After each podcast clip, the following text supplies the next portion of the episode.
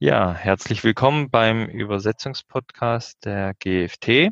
Heute habe ich als Gast die Frau Dutz von der Firma SDL. Ja, Frau Dutz, wenn Sie sich vielleicht gerade mal kurz vorstellen würden. Gerne, vielen Dank erstmal für die Einladung. Ja, mein Name ist Petra Dutz. Ich bin seit mittlerweile fast 20 Jahren in der Übersetzungs- oder Lokalisierungsbranche äh, unterwegs Angefangen bei der Firma Trados, heute bei der Firma SDL in verschiedenen Rollen, vom Support und Training über Professional Services und heute beziehungsweise seit einigen Jahren im Vertrieb, für, vor allen Dingen für den Schweizer und für den österreichischen Markt und äh, nebenberuflich immer noch an meiner alten Universität in Germersheim. Ich bin also selbst auch ausgebildete Übersetzerin für Englisch und Italienisch, Lehrbeauftragte für Cartools. Jetzt ist für mich natürlich wichtig, benötigen eigentlich Unternehmen, also zum Beispiel Maschinenanlagebauer, überhaupt SDL Trados oder reicht es nicht aus, wenn der LSP oder der Übersetzer das System hat? Gut, als Anbieter von Software ist, glaube ich, die Antwort eigentlich schon ein bisschen vorhersehbar. Klar, dass wir auch sagen, der Auftraggeber oder Unternehmen benötigen die Software. Und es hat tatsächlich auch, würde ich sagen, verschiedene Gründe. Zum einen, gerade heute, auch jetzt so der, durch Corona, haben wir das auch immer noch mehr gesehen, in puncto Zusammenarbeit, dass man also optimal sowohl intern als auch eben extern mit dem Übersetzungsdienstleister, manche Unternehmen arbeiten ja auch teilweise direkt mit Freiberuflern zusammen, dass man diese verschiedenen Prozesse sozusagen zentral auch steuern kann. Ein Stück weit hängt es auch damit zusammen, dass man als Unternehmen auch ein Stück weit darauf achtet, also oder wir haben viele Kunden, die das, die so arbeiten, sagen, wir müssen uns ob wir das wollen oder nicht, auch wenn die Zusammenarbeit mit unserem bestehenden Dienstleister wirklich super funktioniert und auch schon seit 20 Jahren so funktioniert. Wir müssen uns ein Stück weit oder möchten uns ein Stück weit auch unabhängig machen oder müssen unabhängig bleiben. Es gibt mal Auftragsspitzen, wo vielleicht der eine Dienstleister ähm, einfach nicht den, das gesamte Projekt abwickeln kann oder Sprachen, die er nicht behandelt. Und da ist es dann schon wichtig, dass man selbst sozusagen das Heft in der Hand behält und die ähm, Abhängigkeit, in Anführungsstrichen Abhängigkeit, da etwas besser in den Griff bekommt. Wir sehen auch bei vielen Kunden, dass auch sehr andere Prozesse, also die eher mit der Inhaltsentstehung, wie man auf Neudeutsch gern sagt, der Contententstehung auch zu tun haben, besser in den Griff bekommen möchte. Also Stichwort Integration mit Drittsystemen, ganz klassisch das Content Management Systeme oder Produktinformationsmanagement, also PIM-Systeme, die man im Haus hat, wo man sicherstellen möchte, dass die, die Abläufe da noch weiter automatisiert werden können, dass man also beispielsweise nach dem Erstellen einer Seite im Content Management System oder vielleicht einfach nur nach der Aktualisierung bestimmter Abschnitte direkt dort den Übersetzungsprozess auch, auch anstoßen kann. Das ist natürlich dann schwieriger, solche Integrationen umzusetzen, wenn das zwei unterschiedliche Unternehmen sind, jetzt einfach mal rein technisch gesehen. Warum viele Kunden auch sagen, wir möchten uns eine, ein System ins Haus holen, ist der, auch der Grund, dass man bestimmte Vorbereitungen und Kennzahlen zur Hand haben möchte oder muss. Ja, dass ich also im Vorfeld zum Beispiel weiß, wie groß ist das Auftragsvolumen, vielleicht dann auch diesen Daten schon hochrechnen kann, was kostet mich die Übersetzung ungefähr, dass ich das einfach für Genehmigungsprozesse vielleicht schon brauche oder auch um entscheiden zu können, oh, okay, also das habe ich auch schon oft gesehen bei Kunden, dass da alles Mögliche in die Übersetzung geschickt werden sollte.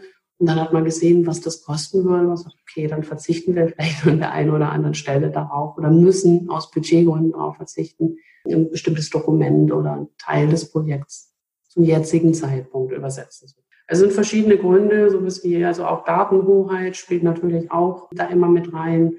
Man möchte der, der Herr oder die Herrin über die eigenen Daten sein und bleiben.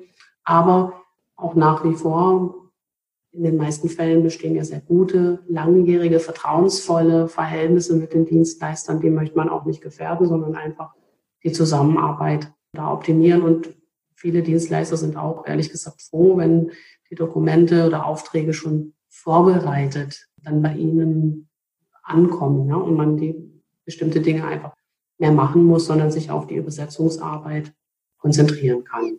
Ja, das stimmt. Jetzt wollte ich zur Unabhängigkeit schön nachfragen. Das Translation Memory, viele kennen ja SDL vielleicht noch nicht. Wie sieht denn das aus? Sitzt das Translation Memory dann auch beim Kunde, wenn er es selber im Haus hat, oder sitzt dann beim Dienstleister? Das sitzt dann typischerweise beim Kunden, dass er sagt, okay, ich habe hier, er, er bezahlt ja letzten Endes auch für die Übersetzung. Das heißt, die Übersetzung als solche gehört ihm, die ist im Translation Memory auch vorhanden. Und da ist es dann typischerweise so, gibt da verschiedene auch technische Möglichkeiten, dass der Kunde direkt dem, dem Dienstleister direkten Zugriff auf seine Translation Memories äh, gewähren kann. Es gibt aber auch, meist aus technischen Gründen, wenn ich irgendwie mit jemandem zusammenarbeite, der geografisch irgendwo sitzt, wo die äh, Internetverbindung vielleicht schlechter ist, kann ich aber auch immer noch, wir nennen das dann gerne offline, also klassisch als Datei oder Paket des Translation Memory auch dem Dienstleister zur Verfügung stellen. Ja, dann ist natürlich das Thema Bedienung. Jemand muss ja das System dann auch bedienen. Wie aufwendig ist denn das? Brauche ich da so viel Übersetzung, dass ich da Vollzeit jemand damit abstellen kann? Oder ab wann lohnt sich denn das System dann selber im Haus zu haben? Richtig, das ist, ein, das ist auch ein wichtiger Punkt. Muss natürlich auch jemand bedienen können. Ja? Also das ist äh, ganz klar. Wir haben Kunden, wo es eine Person gibt, die das komplett managt, die dann vielleicht äh, sogar auch in der technischen Redaktion sitzt und tatsächlich nur die, also nur meine ich jetzt nicht despektierlich, sondern inhaltlich die Aufträge wirklich verteilt und entgegennimmt. In vielen Fällen ist es aber auch so, dass Kunden zumindest für bestimmte Sprachen auch Übersetzer festangestellt haben oder äh, eine Kombination aus Projektmanager und Übersetzer. Also da, das hängt sehr, sehr stark davon ab, was sind das für Projekte, was ist generell, was haben die Übersetzungen für einen Umfang, in wie viele Sprachen wird übersetzt. Aber ich habe tatsächlich, ich brauche jemanden, das ist auch wichtig, deswegen finde ich auch gut, dass Sie es hervorheben, ich brauche auch jemanden, der sich mit der Lösung auskennt und der die tatsächlich dienen kann, um da möglichst großen Nutzen draus zu ziehen.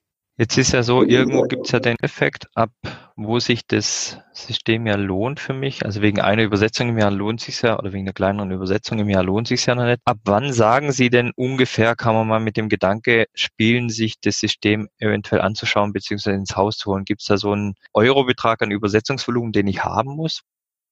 Das ist tatsächlich, also nicht, dass ich das jetzt hier nicht, nicht nennen möchte, sondern das ist wirklich sehr schwierig, das zu beziffern, weil manchmal bringt auch ein System durch jenseits des Leverage der Wiederverwendung auch viele Vorteile mit sich. Also auch was so die, ich sag mal gern Verschlankung oder auch Vereinfachung von Prozessen mit sich bringt. Also hatte ich jetzt gerade vor kurzem noch auch einen, einen Kunden oder Interessenten, der zum Kunden geworden ist, wo gar nicht vom Volumen her so wahnsinnig viel übersetzt wurde und auch die Ähnlichkeit der Texte untereinander gar nicht so groß war, wo vielleicht dann aber zum Beispiel das Thema Terminologie mit reingespielt hat. Und da haben wir eigentlich viel Nacharbeit, weil wir eben keine zentrale Terminologie oder auch die Übersetzer keine zentrale Terminologie verwenden. Das, sowas kann eine Rolle spielen, aber auch einfach Handhabung von, von Übersetzungsprojekten statt, sag jetzt mal, 20 Mails rauszuschicken und vielleicht noch eine Excel nebenher zu pflegen. Wie, was habe ich jetzt wem geschickt und wann möchte ich es wieder haben? Wenn ich das im System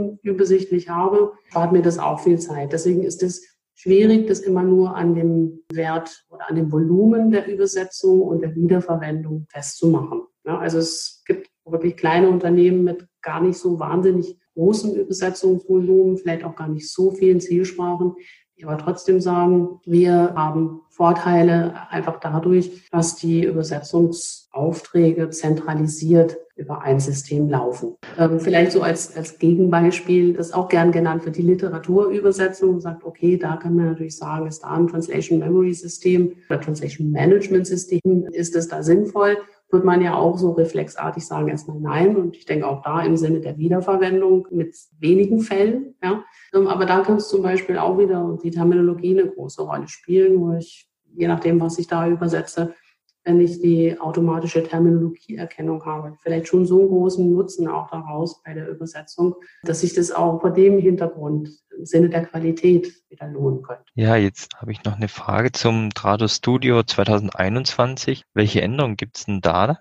Ja, da gibt es natürlich eine ganze Menge. Das ist dann gerade ein neues, äh, ja, sozusagen Major Release. Und auch da ist es immer eine Frage der, der Sichtweise oder vielleicht auch der Funktion, die ich in dem ganzen Übersetzungsprozess einnehme, was da jetzt gerade das Attraktive ist als Hersteller. Und ich jetzt auch als Übersetzerin habe da dann auch vielleicht wieder eine andere Brille drauf. Was aber, denke ich, für alle Kunden wirklich interessant ist und ganz neu auch. Wir haben das ja unter dem, dem Aufhänger volle Flexibilität beworben oder wird das neue Tratus Studio 2021 beworben. Und eine große Neuerung ist, dass wir jetzt das Online- und Offline-Arbeiten, sprich entweder auf dem Rechner, das ist das klassische, erstmal auch dateibasierte Arbeiten in der Desktop-Anwendung, dass das jetzt ergänzt wird durch eine Cloud-Schwester in Anführungsstrichen. Das heißt, der Anwender kann jetzt selbst entscheiden, wie er arbeiten möchte. Er kann klassisch arbeiten wie bisher, dass die Projekte seinem eigenen Rechner oder auf dem äh, Unternehmensserver bearbeitet und abgelegt werden. Es gibt aber auch die Möglichkeit, die Übersetzungsdaten in einer geschützten Cloud abzulegen und dementsprechend bin ich so ein bisschen auch plattformunabhängiger. Das Cloud bedeutet auch in den meisten Fällen dann äh, Browser.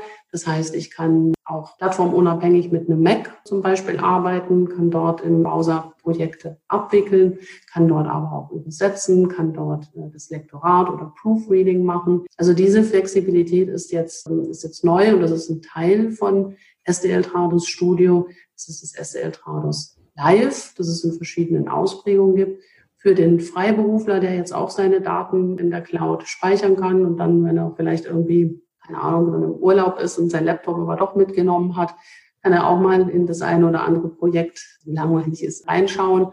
Aber auch für Unternehmen ist es auch durchaus interessant, alle Daten gleich zentral als Pendant zum im unternehmenseigenen Netzwerk auch in der Cloud zu haben und damit auch Dienstleister, Freiberufler, aber auch in vielen Fällen diese sogenannten Fachexperten, die vielleicht in der Auslandsniederlassung arbeiten und mal ein zielsprachliches Lektorat machen sollen, einzubinden. Es gibt auch eine kleine App dazu, die, die Tradus Live App, mit der kann man auch Projekte steuern, verwalten. Man kann nämlich besetzen. Das ist nach wie vor also entweder im Browser oder klassischen Studio Power Tool angedacht, aber ich kann dort auch mal einfach mal nachverfolgen, wie ist der aktuelle Stand meiner Projekte, kann von dort auch Projekte anlegen, weiterschieben also ja, wir sehen ja auch, und das sehe ich zum Beispiel bei meinen Studenten auch, dass alle immer mobile arbeiten auch und das auch erwarten. Ja.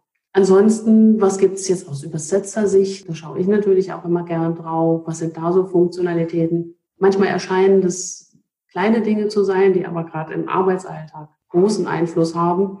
Also ich mag zum Beispiel diesen neuen Anzeigefilter oder erweiterten Anzeigefilter vielmehr, wo ich also sehr, sehr viele Möglichkeiten habe, nach Inhalten zu suchen, zu filtern, um sie ganz gezielt zu bearbeiten, was gerade so in der Projektendphase, wenn die Deadline näher rückt, ganz, ganz hilfreich sein kann, wenn ich nochmal bestimmte Dinge einfach ändern muss oder möchte und nicht die ganzen 30 Seiten nochmal durchscrollen kann.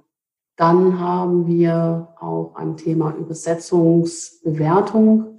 Das, was es schon seit einiger Zeit auch in der SDL Trados gab, 15 sogar, das Translation Quality Assessment, TQA abgekürzt, haben wir nochmal vereinfacht, also so ein bisschen prominenter auch in der Anwendung in den Vordergrund gerückt. Das ist ein sehr wichtiges Thema, von dem wir auch sehen, dass es immer mehr an Bedeutung gewinnt, die Urteilung von Qualität, um an bestimmten Punkten ähm, vielleicht dann im Nachgang auch nachhaken zu können, zu sehen, okay, Beispielsweise bei der Übersetzung ins Spanische haben wir viele Terminologieprobleme gehabt.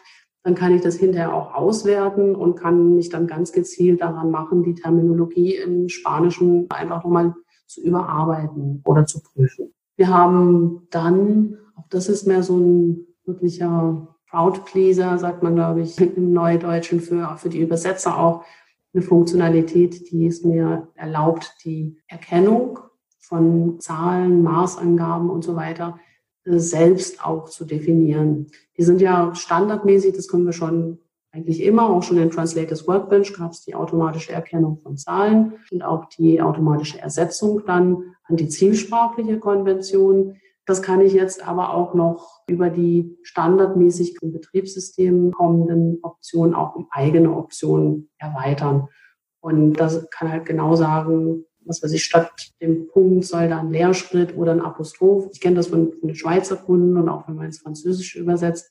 Da gibt es so viele Varianten, die, die das Betriebssystem gar nicht abdeckt. Und da kann ich jetzt selber auch meine eigenen Erkennungsmuster und Ersetzungsmuster definieren. Ansonsten, was haben wir noch? Neue Formate gibt's ja auch immer. YAML neu. Ich kann auch E-Mails neu übersetzen. Im Bereich Video, Subtitling gibt's auch ein paar neue Formate, was auch für Unternehmen immer interessanter wird, äh, ganz ehrlich gesagt. Also wir sehen viele Firmen, die verstärkt Videos produzieren für, klar, einmal für Marketingzwecke, um Produkte zu bewerben, aber auch was die Handhabung, den Umgang, auch mit komplexen Systemen betrifft, die dann selten wirklich in alle Sprachen, für alle Märkte, in denen man unterwegs ist, lokalisiert werden.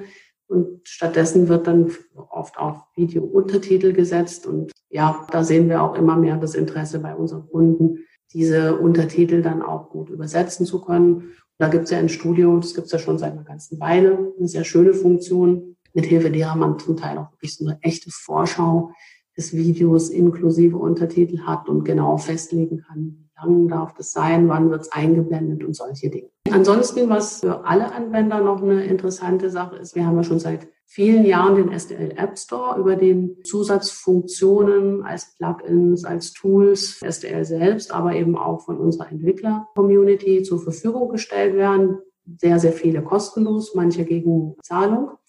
Und dieser App Store ist bisher immer über unsere Webseite äh, zugänglich gewesen. Man musste sich einloggen und konnte dann äh, entsprechend die, die Plugins oder Tools herunterladen. Und das ist für manche Unternehmen gerade auch dann schwierig, das dann auch so in den ganzen Software-Rollout-Prozess einzubinden. Und der App Store ist jetzt direkt ins Studio integriert. Ich kann auch suchen, ich muss nicht auf die Webseite, kann von dort auch direkt installieren. Das ist natürlich auch ähm, hilfreich und für Unternehmen sicherlich auch nicht uninteressant. Die entwickeln ja auch ihre eigenen Erweiterungen zu SDL Trados Studio, die dann jetzt möglicherweise gar nicht im App Store sind, die aber im Unternehmen ausgerollt werden müssen. Und äh, da kann man auch so eine Art privaten App Store für sich betreiben und kann den eigenen Anwendern eigens entwickelte Plugins zur Verfügung stellen. Ich glaube, das so, das sind jetzt so die, die Punkte, die mir persönlich einfallen. Gut, die maschinelle Übersetzung, aber die haben wir eigentlich auch schon auch eine ganze Weile drin. SDL hat ja auch ein eigenes neuronales maschinelles Übersetzungssystem. Und mit der Studio-Lizenz ist für den Kundenaccount ja auch ein, ein Kontingent von bis zu 500.000 Zeichen pro Monat kostenlos inbegriffen, was auch immer mehr und mehr Kunden nutzen. Wir wissen jetzt auch, dass SDL Machine Translation tatsächlich die am meisten genutzte Übersetzungslösung innerhalb von SDL Trados Studios. Es gibt ja viele andere, über unseren App Store auch viele andere Plugins. Also da sehen wir auch ganz klar einen Trend dahin und das freut uns ehrlich gesagt auch, weil es zeigt, dass die MÜ da auch von den Übersetzern äh, verstärkt für bestimmte Sprachen zumindest angenommen. Welche Sprachen kann denn die Machine Translation bei Ihnen? Also sind insgesamt sind es über 130 Sprachpaare. Die meisten Sprachpaare sind natürlich entweder mit Ausgangssprache Englisch oder mit Zielsprache Englisch. Aber wenn wir das jetzt beispielsweise vom Deutschen aus betrachten, ich hoffe, dass ich die jetzt, jetzt nicht großartig vergesse, haben wir Deutsch, Englisch, Französisch, Spanisch, Italienisch, Polnisch, Arabisch und ich glaube, also da sind schon viele Sprachen tatsächlich enthalten und dann, wie gesagt, mit Englisch als Ausgangssprache haben wir, weiß nicht wie viele, viele Sprachen dann auch. Sind aber auch auf unserer Website, also wer da ein bisschen mehr sich reinfinden möchte, der kann das da auch nochmal nachlesen. Ja, jetzt gibt's ja bei Ihnen ein paar Eigennamen. Vielleicht können Sie das nochmal kurz bisschen für die Zuhörer aufdröseln. Es gibt ja Trados Studio, Trados Group Share und Trados Live Team. Trados Live hatten wir ein bisschen angesprochen. Wenn Sie da vielleicht ganz kurz die Unterschiede noch kurz anmerken könnten. Es ist wirklich tatsächlich, ich verwende auch gern dieses Bild der Produktfamilie, ne, die also da auch zusammenlebt und zusammenarbeitet sozusagen. Im Grunde genommen, wenn man es einfach sagen möchte, geht es einmal um die Unterscheidung, arbeite ich dateibasiert, also was die Translation Memories, Terminologiedatenbank äh, anbetrifft. Das ist eigentlich eher für einen kleineren naturgemäß, also es hat jetzt nichts mit unserer Technologie zu tun. Dateien kann man naturgemäß nicht mit x-beliebig vielen Personen gleichzeitig bearbeiten. Da gibt es immer Limits. Das heißt, eine Translation Memory oder eine Terminologiedatenbank wir sagen, erfahrungsgemäß kann man mit zwei Benutzern, manchmal auch mit dreien, das gemeinsam teilen. Wenn es aber mehrere Personen sind, dann empfiehlt sich der äh, Blick Richtung Serverlösung. Und das ist dann auch eben das Schlagwort für Fados Group Share beziehungsweise Live Team. Das sind sozusagen die Lösungen, die die Zusammenarbeit im Team serverbasiert ermöglichen. Serverbasiert für Group Share im Sinne von, ich kann das entweder bei mir im Unternehmen installieren und betreiben, also die komplette Lösung inklusive Hardware und allem, was dazugehört. Und das Trades Live Team so in der Cloud, wo ich dieselben Vorteile habe, aber eben die ganze IT-Infrastruktur darum herum nicht ähm, mehr selbst betreiben muss, beziehungsweise durch meine IT betreiben lassen muss, sondern da wird es direkt von, von uns zur Verfügung gestellt. Wirkt sich dann auch so ein bisschen in, in der Lizenzierung aus, also die äh, Groupshare-Lösung, das sind Kauflizenzen sozusagen und das Trades Live Team als echte klassische Cloud-Lösung ist ein Abonnement basiert. Jetzt ist ja immer wichtig bei der Cloud, wie es denn da mit der Sicherheit aussieht, auch mit dem Datenschutz. Können Sie dazu noch was weitergeben? Genau. Das ist wirklich für alle Kunden tatsächlich auch immer ein, ein wichtiges Thema, verständlicherweise auch. Ganz wichtig ist, dass der Serverstandort für unsere Cloud-Lösung hier, die wir auch von Dach, also in Stuttgart für den Dachraum Deutschland, Österreich, Schweiz auch vertreiben, auch Deutschland ist, Frankfurt. Und äh, ich bin selbst stecke jetzt da ehrlich gesagt auch nicht in diesen ganzen technischen Details drin. Ich kann äh, auf jeden Fall sagen, dass wir natürlich genauso gut wie unsere Kunden Interesse daran haben, dass alles so sicher wie möglich ist. Wir haben da verschiedene Dokumente, also gerade zum Thema Datenschutz und auch sowas wie Uptime und so weiter, also diese technischen Geschichten, die über unsere Webseite zur Verfügung stehen. Was auch wichtig ist, was immer gefragt wird, was so ein bisschen damit Hand in Hand geht, was macht, was macht ihr oder was macht SDL mit meinen Daten? Da kann ich ganz offen und ehrlich sagen, wir machen nichts damit. Ja, also die werden nicht weiterverwendet zu irgendwelchen Trainingszwecken oder was auch immer. Ihre Daten gehören Ihnen. Die werden von uns lediglich zur Bearbeitung der Anfrage, also sprich zur TM-Suche oder Anfrage an die MÜ entgegengenommen, verarbeitet, das Ergebnis zurückgeschickt sozusagen und äh, damit sind sie auch schon wieder bei uns verschwunden. Okay, gut. Wie stabil kann denn in der Cloud gearbeitet werden? So stabil, also wie Ihre Internetverbindung ist, wenn man das so ganz vereinfacht sagen möchte. Also das braucht man natürlich schon. Wir brauchen eine Internetverbindung. Für uns jetzt hier, denke ich, alle im, äh, in eigentlich weniger äh, Thema.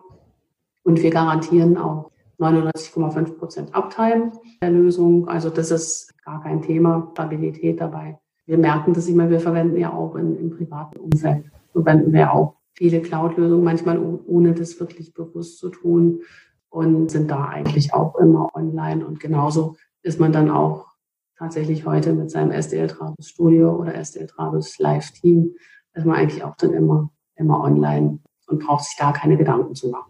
Welche Voraussetzungen braucht denn jetzt mein Endgerät? Reicht mir da ein Tablet oder ein Handy oder brauche ich da auf jeden Fall einen leistungsstärkeren Rechner, den ich dabei haben muss, um in der Cloud zu arbeiten? Also wichtig ist natürlich, äh, auch wenn das jetzt vielleicht ein anderes Gerät soll, muss internetfähig sein und Sie müssen Internetzugang haben und Sie brauchen einen Browser. Und damit sind Sie eigentlich schon komplett ausgestattet, um mit dem System zu arbeiten. Für App zum Beispiel, da würde ich jetzt auch als Übersetzer, also die bietet keine Übersetzungsfunktionalitäten, sondern die Projektmanagement-Funktionalitäten und das kann man, damit kann ich sämtliche Projektmanagement-Aufgaben gut erledigen. Als Übersetzer, wie gesagt, bräuchte ich einen Browser mindestens, um übersetzen und lektorieren zu können. Und da sind dann so die gängigen Browser wie Edge, Chrome, Firefox, die, äh, die da unterstützt werden. Und hardware-seitig ist da also sind da die Anforderungen in keinster Weise so, dass sich irgendjemand auch mit einem älteren Gerät da Gedanken machen müsste. Okay, das heißt im Urlaub noch ein bisschen was zu arbeiten, ja, perfekt möglich. Wenn man das möchte, ja. Oder muss. Okay. Welche Tipps und Tricks gibt es denn, die einige Anwender vielleicht noch gar nicht kennen von STL Drados? Das ist natürlich ganz, ganz schwierig. Kommt auch mal darauf an, wer stellt diese Frage. Ist es ein Übersetzer? Ist es ein Projektmanager? Wer auch immer. Also grundsätzlich kann man, glaube ich, sagen, wir haben sehr, sehr viele Informationsquellen. Eigentlich auch vielleicht zu viele, zumindest um sie hier zu nennen. Und ich verweise da gerne zum einen auf unsere Webseite, wo sämtliche Webinare, also diese kostenlosen Online-Veranstaltungen, die wir durchführen, auch als Aufzeichnung im Nachgang zur Verfügung gestellt werden. Wir haben auch viele Videos, die auf unserer Webseite sdltrados.com zur Verfügung stehen.